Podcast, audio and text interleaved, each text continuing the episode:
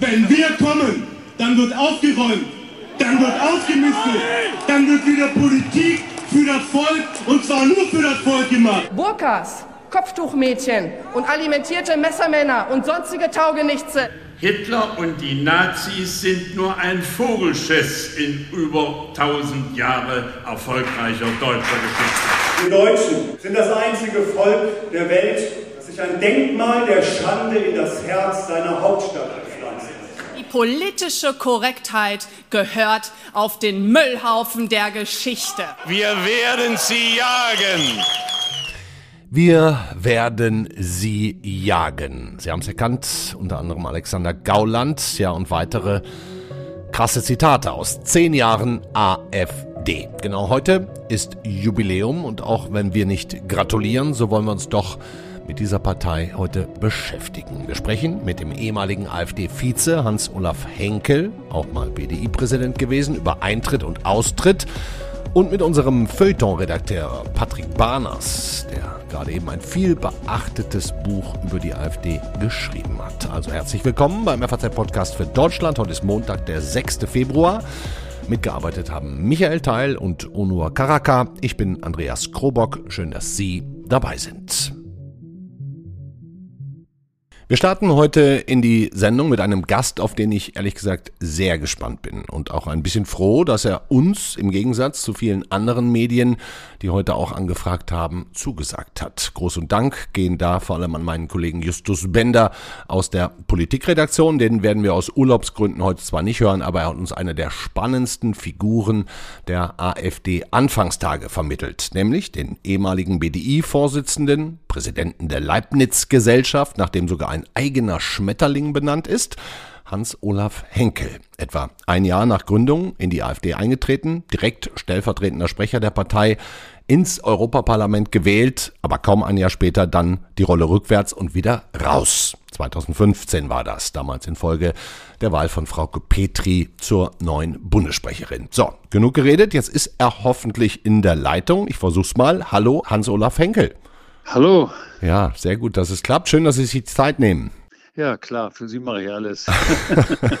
ist, es Ihnen, ist es Ihnen nicht so angenehm, über diese kurze Periode Ihres doch ja schon sehr langen Lebens, Sie sind inzwischen 82 Jahre alt, da war ja auch viel anderes, zu sprechen? Na, das ist mir nicht unangenehm, aber äh, ich tue es nicht so gern, weil äh, die Verbindung mit dieser Partei heute irgendwie ein schlechtes Licht auf einen äh, mhm.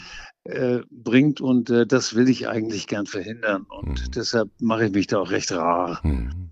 Heute wird die AfD zehn Jahre alt, deswegen reden wir natürlich. Ja, ja. Was macht denn dieser äh, Jubiläumstag mit Ihnen, als Sie heute Morgen aufgewacht sind? Bewegt Sie das in irgendeiner Nö, Form? Ich habe das gar nicht gewusst. Ich war ja am Anfang auch gar nicht dabei, sondern ich bin ja erst äh, Anfang 2014 eingetreten und dann, wie Sie schon recht zu Recht in der Anmoderation gesagt haben, äh, 2015 wieder ausgetreten. Ja.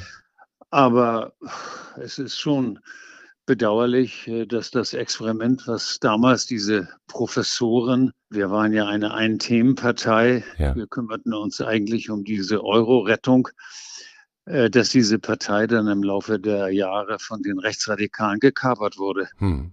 Bevor wir vielleicht noch ein bisschen mehr über diese Zeit sprechen, auch die, die, Ihre kurze Zeit dort, frage ich direkt mal noch eins vorweg. Würden Sie denn, Herr Henkel, dieses Kapitel streichen, wenn Sie irgendwie könnten? Nein, überhaupt nicht. nicht. Also, nö, ich habe überhaupt keine Probleme, Fehler zuzugeben, aber äh, das tue ich hier nicht, denn wir hatten ja die richtigen, nach meiner Überzeugung, die richtigen Motive. Mhm. Und äh, es hätte auch klappen können, wenn wir einige Fehler nicht gemacht hätten. Mhm. Sagen Sie einen? Ja, ich kann Ihnen zwei nennen. Also mhm. der eine Fehler ist, dass wir die Unterwanderung äh, einfach zu spät gemerkt hatten. Ah, ja. Wir waren äh, besoffen vom Erfolg der Partei Mhm. von den starken Zuwächsen der Mitglieder mhm. und natürlich auch den Zuwächsen bei den Umfragewerten mhm. und hatten zu spät gemerkt, von wo die kamen, dass, äh, wo, von, von wo sehr viele davon kamen. Mhm. Und der zweite Fehler war, als wir es merkten und wussten, haben wir dann doch etwas zu spät reagiert. Mhm. Wobei ich mich frage, ob man überhaupt so eine Radikalisierung einer neuen Partei in Deutschland verhindern kann. Ich meine, Alexander Gauland war damals auch schon dabei und der hatte ja auch schon lange vor der Gründung nationalistische Parteiträume. Ähm, das, das trat damals aber noch nicht so zutage zu dieser Zeit.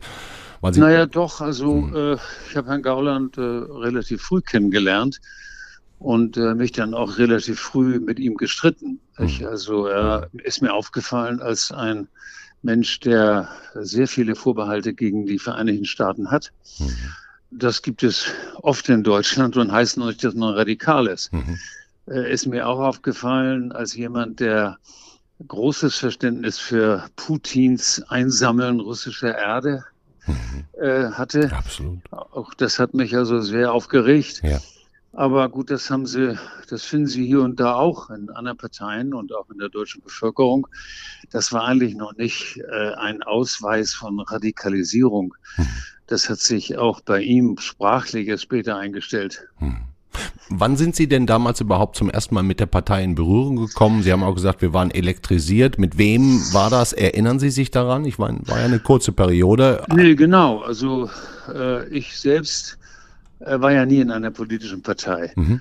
Und nie in der FDP auch vorher? Habe ich das Nein, falsch gelesen? Ah, ja. Nur Sympathisant. Ich immer ja. unterstützt, okay, auch finanziell ja. und, mhm. und wäre sicherlich äh, dieser Partei auch treu geblieben, wenn damals der FDP-Abgeordnete Schäffler äh, mit seinem Wunsch, äh, die FDP dazu zu bekommen, diese absurde Rettungspolitik von Frau Merkel und Herrn Schäuble.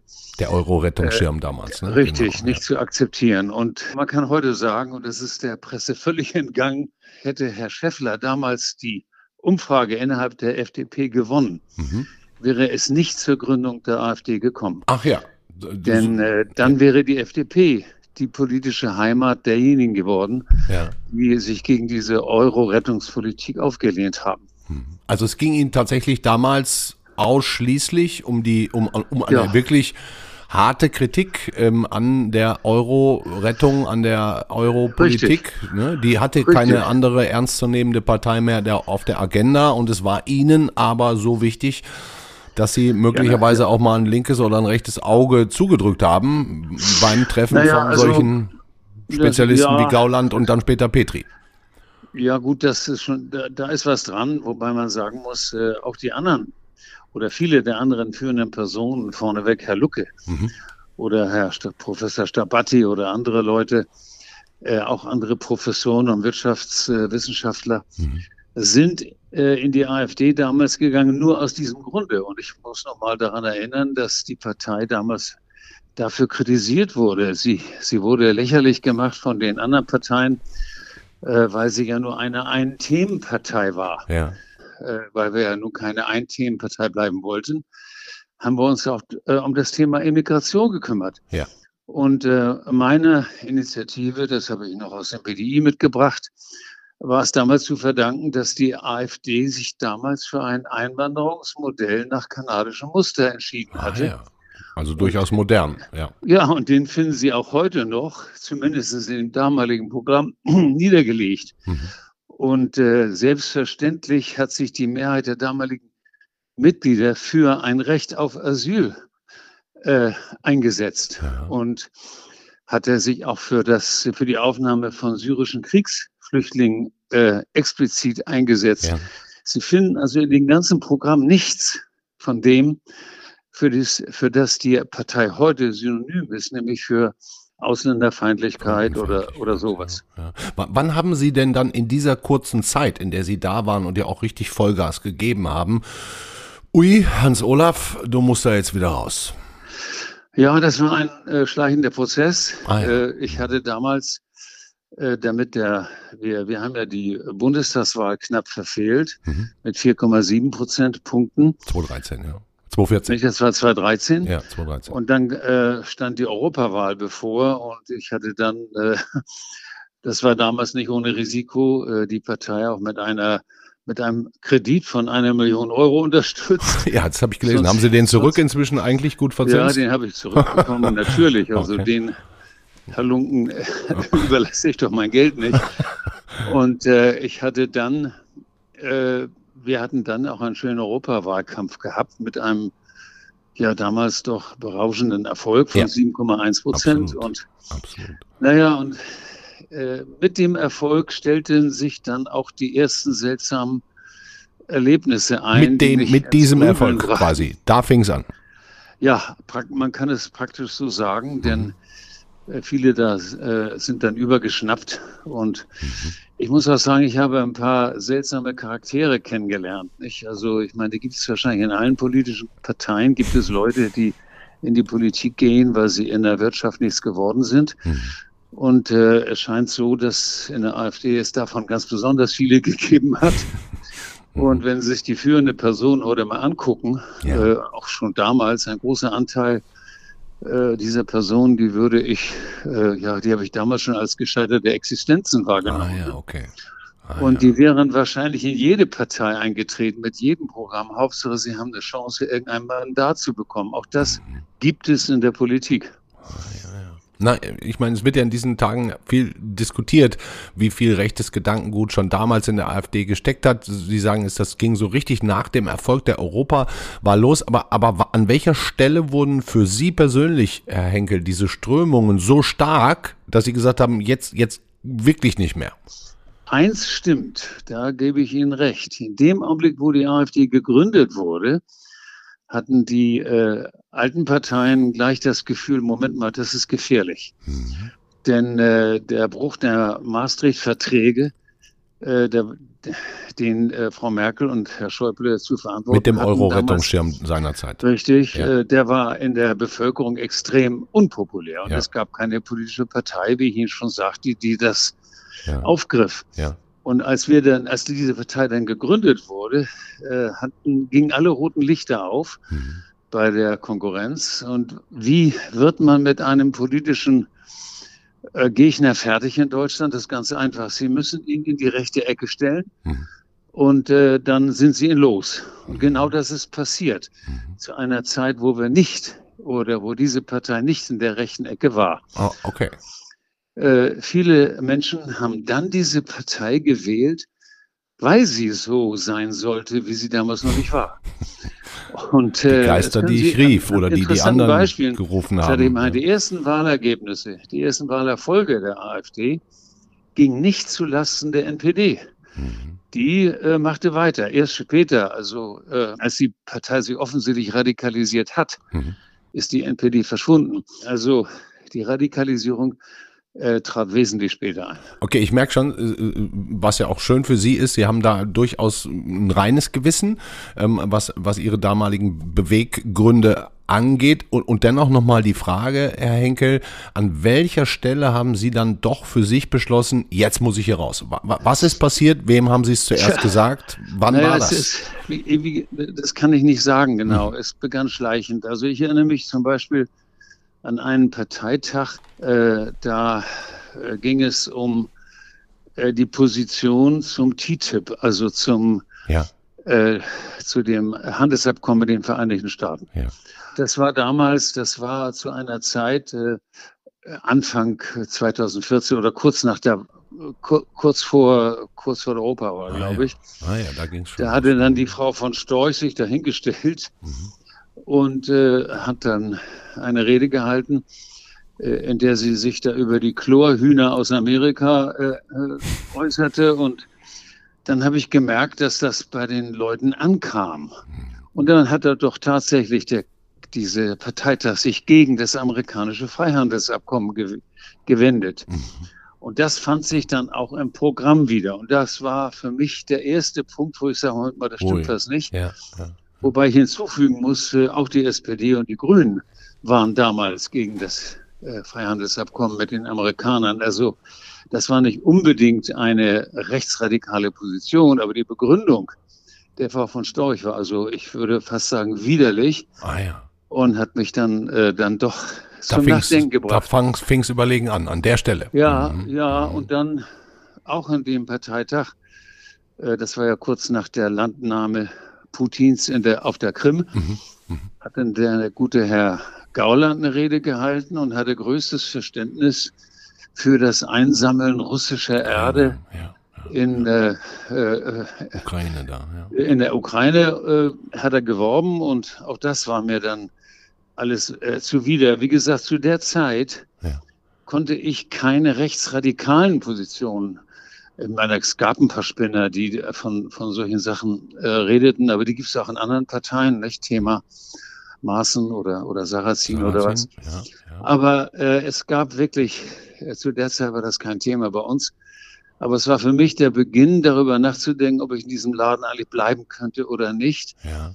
Äh, ich habe dann zusammen mit Lucke und Stabati und anderen versucht, äh, die Situation zu ändern oder sagen wir mal auf einem vernünftigen Gleis zu behalten. Mhm. Äh, wurde an dem gleichen Parteitag zum stellvertretenden Vorsitzenden gewählt. An dem gleichen Parteitag. Und äh, hatte auch etwas festgestellt auf diesem Parteitag. Also der Parteitag begann mit ungefähr 1100 Leuten mhm. und äh, die er Ergebnisse waren eigentlich ganz vernünftig. Mhm. Und es war am Werktag. Mhm. Und, äh, oder zumindest äh, äh, abends war dann nur noch die Hälfte da. Ah, ja. Und diejenigen, die eine Familie hatten und am nächsten Tag arbeiten mussten und so, waren weg. Mhm. Und äh, je weniger Leute auf diesem Parteitag dann waren, desto radikaler wurden die Positionen.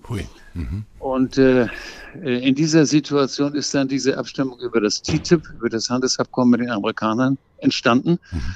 Und dann kam auch diese komische Rede von Gauland und ich habe dem Lucke damals gesagt, pass mal auf, wenn wir hier noch drei Stunden weitermachen, wirst du gleich abgewählt. Das war nicht völlig unmöglich. Mhm. Denn äh, die, die Kritik an den Liberalen, Lucke, Henkel und so weiter, wurde immer stärker, je weniger Leute vor Ort waren.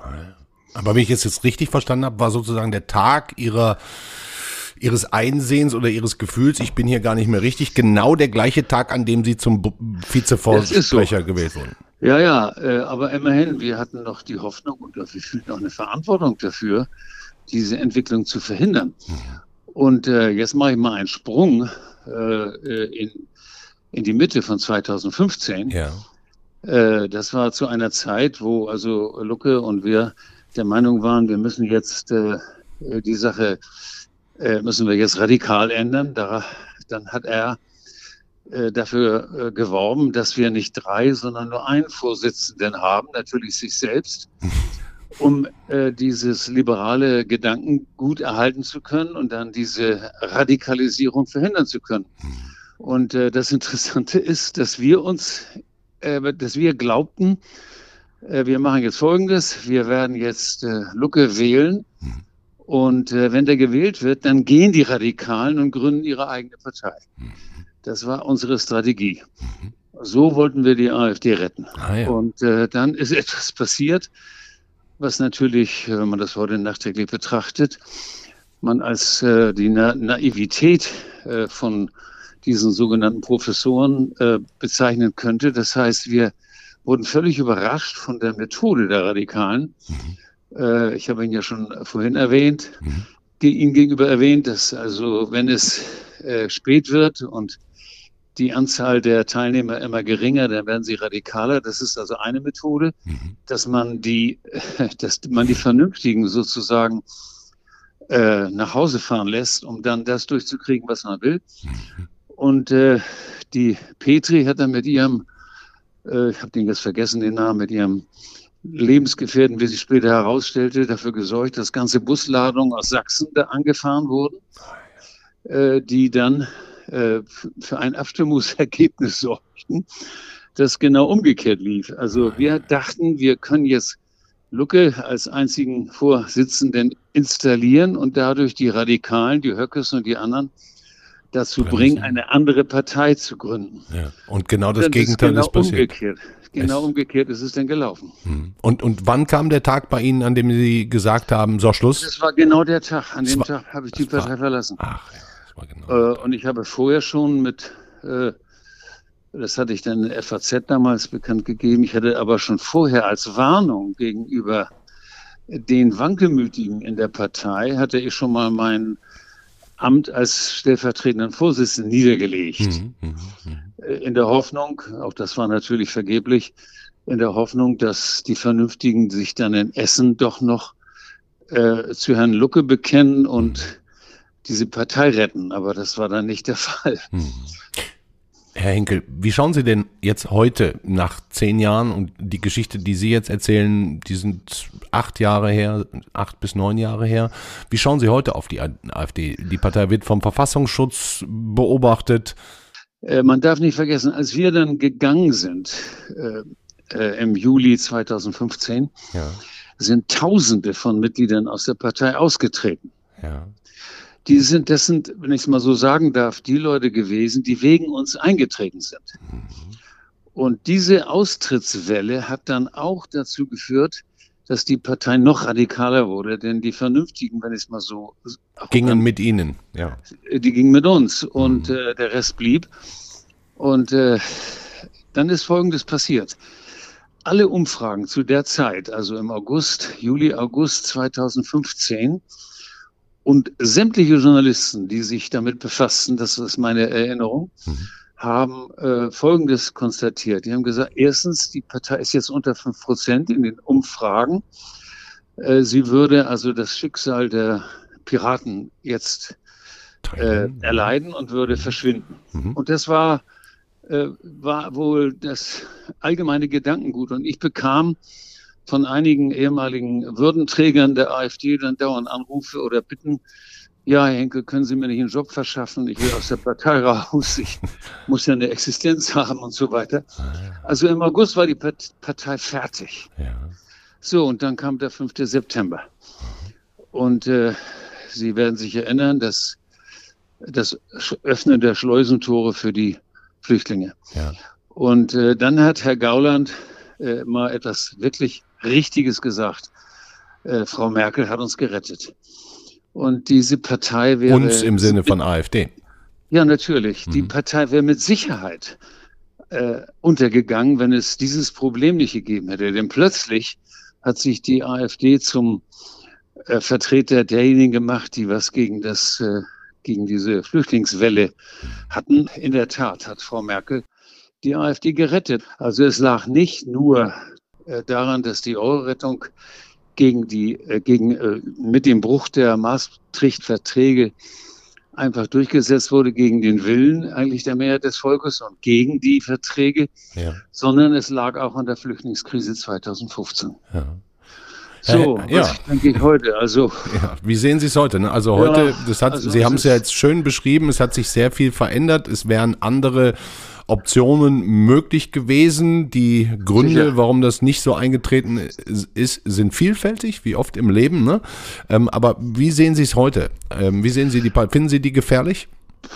Also ehrlich gesagt, ich halte die, ich halte von der Partei nichts. Ja, also mhm. gar nichts. Mhm. Für mich ist das äh, ein furchtbarer Saftladen und vor allen Dingen die äh, handelnden Personen, wenn man sich mal die genau anguckt und deren Hintergründe, und ich kenne ja einige noch, mhm äh, dann kann man den Laden eigentlich nicht ernst nehmen. Also es sind, wie gesagt, gescheiterte Existenzen en masse. Ja. Können nicht ernst äh, nehmen, müssen es aber wohl. Ja, natürlich. So, das ist das mal vorneweg. Mhm. Äh, aber ich finde es übertrieben, nun zu sagen, sie sei brandgefährlich. Also mhm. Äh, ich halte es auch für falsch, wenn Politiker jetzt äh, vom notwendigen Verbot dieser Partei reden. Ich finde, das sollte man nun wirklich dem Verfassungsschutz überlassen. Mhm. Und äh, die Politik muss sich da raushalten. Äh, das halte ich für völlig idiotisch, übrigens auch kontraproduktiv. Mhm. Äh, also ich finde, äh, das muss dann unsere Demokratie aushalten und das hält sie ja auch aus. Man sieht es ja an den Wahlergebnissen. Natürlich hat sie ihre 10, 15 Prozent und das ist jedes Mal ein Prozentpunkt zu viel. Mhm. Aber äh, sie ist nun mal da und äh, ich habe ja nun mal zwei Felder erwähnt, die zum äh, jeweils zur Gründung und dann äh, zur Wiederbelebung der ja. AfD führten. Ja. Und man muss eben auch mal klar und deutlich sagen, hätte die FDP damals sich für eine andere ja. äh, Europolitik äh, entschieden, wäre Herr Lucke nicht auf die Idee gekommen, die Partei zu gründen. Mhm. Und hätte Frau Merkel sich nicht den Kontrollverlust bei der Flüchtlingskrise 2015 geleistet, mhm. wäre sie auch nicht gerettet gewesen. Also Dennoch hat Frau Merkel die Flüchtlinge ja nicht persönlich gerufen, muss man vielleicht auch nochmal dazu sagen. Ja, so. naja, gut, also das ist, es ist alles richtig, braucht man doch nicht zu rufen. Trotzdem, das ist ein, äh, wir, wir wussten doch damals nicht, wer kam, mhm. äh, warum die kamen, woher die kamen und was sie wollten. Mhm. Und äh, ich habe ja nun auch fünf Jahre im Europäischen Parlament verbracht mhm. und habe mal damals eine Anfrage gemacht an die Kommission und wollte wissen, äh, äh wie viele unbegleitete junge Männer unter diesen Flüchtlingen waren. Mhm. Und das waren, soweit ich erinnere, 74,x Prozent. Mhm. Und äh, für mich war das schon klar, dass also äh, diese Männer ihre Frauen, ihre Mütter, ihre Schwester, ihre Töchter äh, ihren Heimatländern alleingelassen haben. Und sie nun hier äh, und die Aufnahme dieser Männer, ohne dass man nun wusste, woher sie kommen und was sie wollten, äh, so zu äh, Kontroll, äh, ohne Kontrolle ins Land zu lassen, das weiß man ja inzwischen. Inzwischen ist das ja Teil äh, aller politischen Programme, Ausnahme, mit Ausnahme der Linken, das zu begrenzen, mhm. was ich auch für vernünftig finde. Mhm. Also für mich ist die AfD, wie gesagt, völlig unwählbar. Mhm. Aber äh, man soll die Gefahr dieser, dieser äh, Partei nicht über, nicht über äh. Ja. Was Sie möglicherweise auch damit begründen, wie Sie es gerade gesagt haben, dass die handelnden Personen in Wirklichkeit, wenn man sie kennt, gar nicht so ernst zu nehmen sein ja, sollten. Also, das kann man wirklich sagen. Ja. Also das ist fast ausnahmslos der Fall. Mhm. Was da noch übrig geblieben ist, ist äh, wirklich, äh, naja, Sie ersparen sich, Sie ersparen sich äh, das Adjektiv ja, genau. am Ende. Herr Henkel, haben Sie ganz vielen ja, lieben gerne. Dank für das sehr lange, intensive und gute Gespräch. Ähm, wünsche Ihnen alles Gute. Danke Ihnen auch. Und vielen Dank.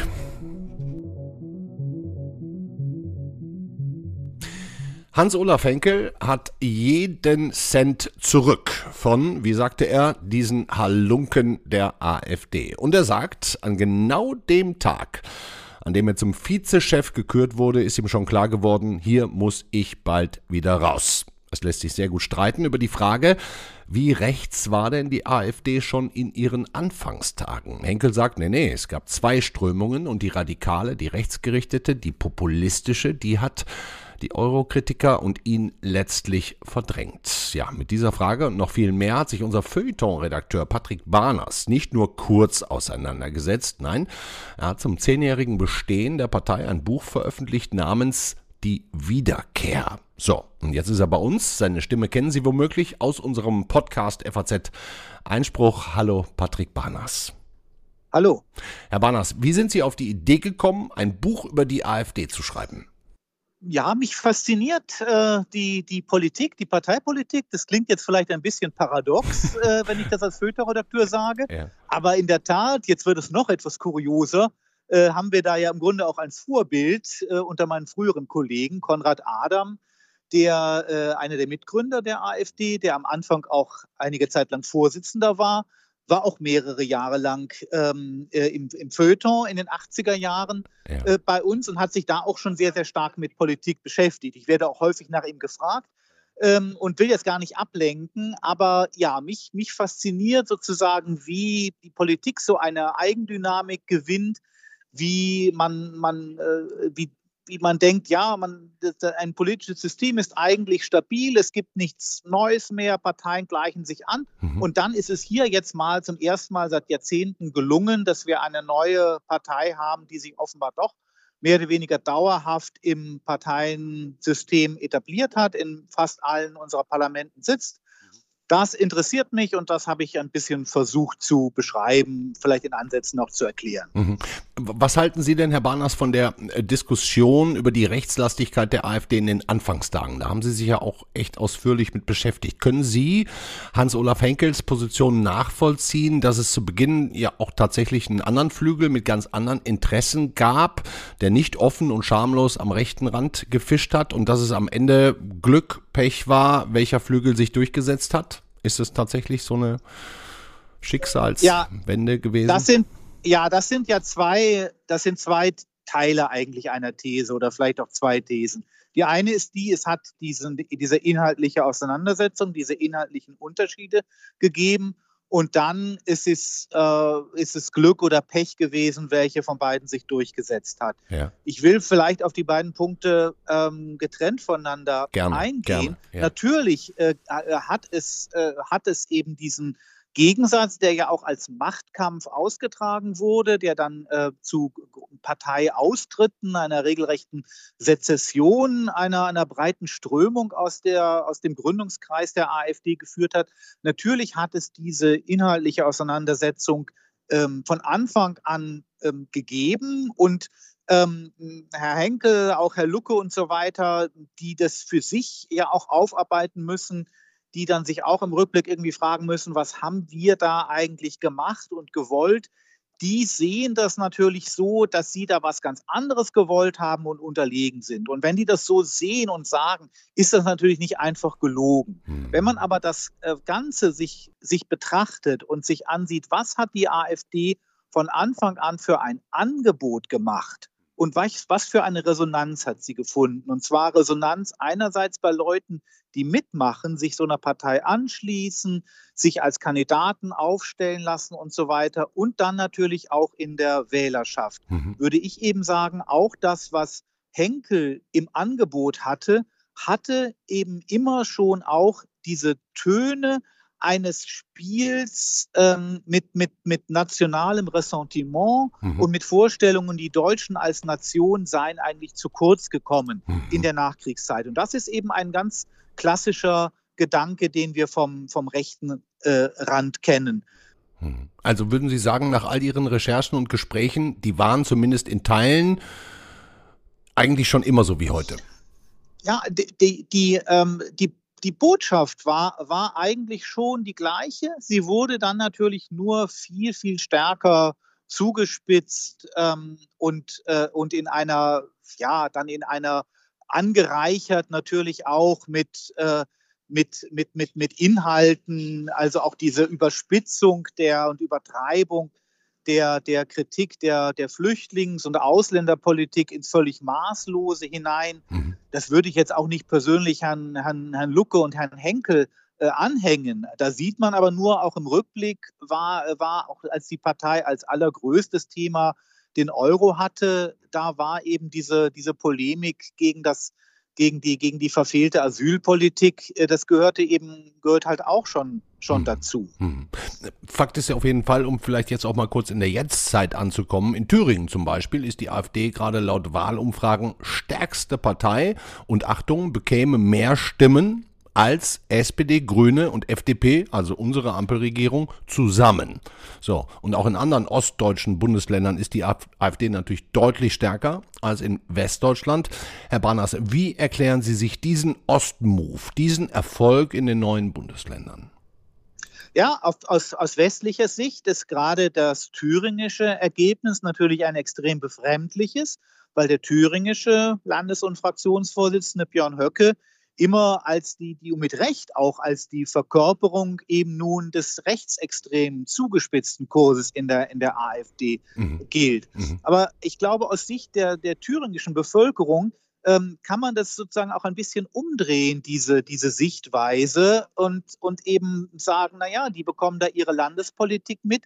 Und da ist dann eben Björn Höcke erstmal der Oppositionsführer. Es ist derjenige, der eben gegen die Regierung von, von Ramelow, gegen die von einem Politiker der Linkspartei geführte Regierung viel eindeutiger ja eine echte Oppositionspolitik macht als, ähm, äh, als eben CDU und mhm. FDP, die mhm. den Ramelow zwar nicht tolerieren, aber sich umgekehrt jetzt auch nicht mit nicht wieder mit Höcke zusammentun, anders als damals bei der bei der Kemmerich-Wahl. Insofern muss man das, glaube ich, auch sehen, dass diese, dass sozusagen die AfD in, in, äh, in den ostdeutschen Bundesländern eben eine, ein, aussieht wie eine seriöse, starke Alternative, die gerade darin, dass sie sich absetzt, äh, sowohl äh, in der internen Polarisierung in den Ländern von der Linkspartei, die drüben ja auch stärker ist als, als bei uns im Western, als sich auch absetzt eben von der, von der westdeutschen Normalität. Mhm. Das sind höchstwahrscheinlich äh, Anziehungspunkte, die machen das Angebot dieser Partei attraktiv, ohne dass man sagen muss, die 26 Prozent oder wie viel das sind in einer Umfrage, die sagen, ja, am nächsten Sonntag würden wir dann eine AfD wählen, mhm. die unterschreiben alle dieses tatsächlich rechtsextremistische Programm von Höcke. Sie haben sich jetzt so lange mit der AfD beschäftigt, Herr Banners. Ähm, Hans-Olaf Henkel hat vorhin gesagt, er hält sie nicht für gefährlich, trotz Beobachtung durch den Verfassungsschutz, weil sie, vor kurz gesagt, eigentlich zu dumm sind, aus seiner Sicht. Wie sehen Sie das?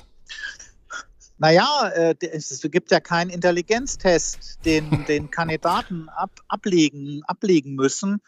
Und ähm, also insofern glaube ich, kann man, kann man jetzt nicht sagen, die, die äh, die, die, der Aufstieg der AfD ist jetzt irgendwie gedeckelt durch die Intelligenz. Wobei ich vermute mal, ich habe es jetzt noch nicht gehört, was er gesagt hat, aber ich vermute mal, er meint es ein bisschen anders.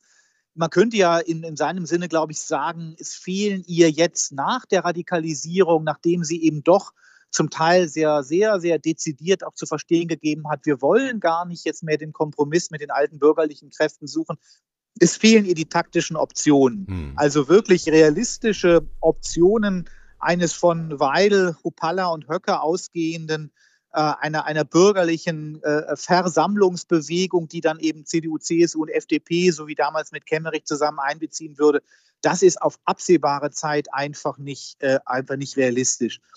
Ob sie deswegen ungefährlich ist, ja, also ich würde auch sagen, sie ist jetzt erstmal nicht gefährlich, weil, weil eine Partei, die im Parlament sitzt, ist ja damit vielleicht nicht domestiziert, aber man, man kann sie eben doch beobachten. Und, ja, Rahmen, äh, und, und äh, ja, sie ist, muss eben doch in einem gewissen Rahmen auch, äh, auch agieren. Und das hat selbst Jürgen Habermas, unser unser, unser äh, linksliberale Philosoph der, der, der Bundesrepublik und der scharfen Unterscheidung und hat das, hat das auch gesagt. Das ist eigentlich gar nicht schlecht, dass es so eine Partei gibt, die solche Positionen auch vertritt. Dann gibt es eben Leute, die wissen, wen sie wählen sollen, wenn jemand die Position hat. Das ist besser, ich verkürze ein bisschen den Habermaß, als wenn die CDU sich auch solche bedenklichen, auch in seiner Sicht bedenklichen Positionen zu eigen machen würde. Ja. Was ist es denn, und das als eine der letzten Fragen, Herr Barners, was die AfD am Ende will? Was bringen die nächsten Jahre? Wo wollen die hin? Wo streben die hin? Ja, es, die, halt, es ist die große Frage, ob dieser, wie lange kann man eigentlich diese, dieses, äh, äh, diesen Lärm, den die, den die betreiben, eigentlich auch von allen Instrumenten des politischen Orchesters dann ja eigentlich doch nur das Blech und das Schlagzeug einzusetzen und in dieser gigantischen Kakophonie immer wieder nur zu sagen, wir werden betrogen, die anderen Parteien führen uns an der Nase herum und beuten uns aus und so weiter. Diesen Negativismus, wie lange kann man das, kann man das eigentlich noch, äh, noch betreiben? Und insofern, ja, könnte ich mir schon vorstellen, dass es dann ja, eigentlich die AfD irgendwie darauf hoffen muss, dann, dann doch mal in einem der neuen Bundesländer äh, so äh, eine Minderheitenregierung vielleicht bilden, bilden zu können, wo sie dann ein bisschen zur Abwechslung eben mal, mal zeigen könnten, ja, wir können eben doch äh, auch, auch regieren. Ja, aber ob es dazu kommt, es ist extrem, es ist ungewiss und vielleicht sogar unwahrscheinlich, wenn man zum Beispiel auch bedenkt, trotz aller Verankerung dann auch der, äh, der, der AfD da in der, äh, in der ostdeutschen Gesellschaft und in der Fläche.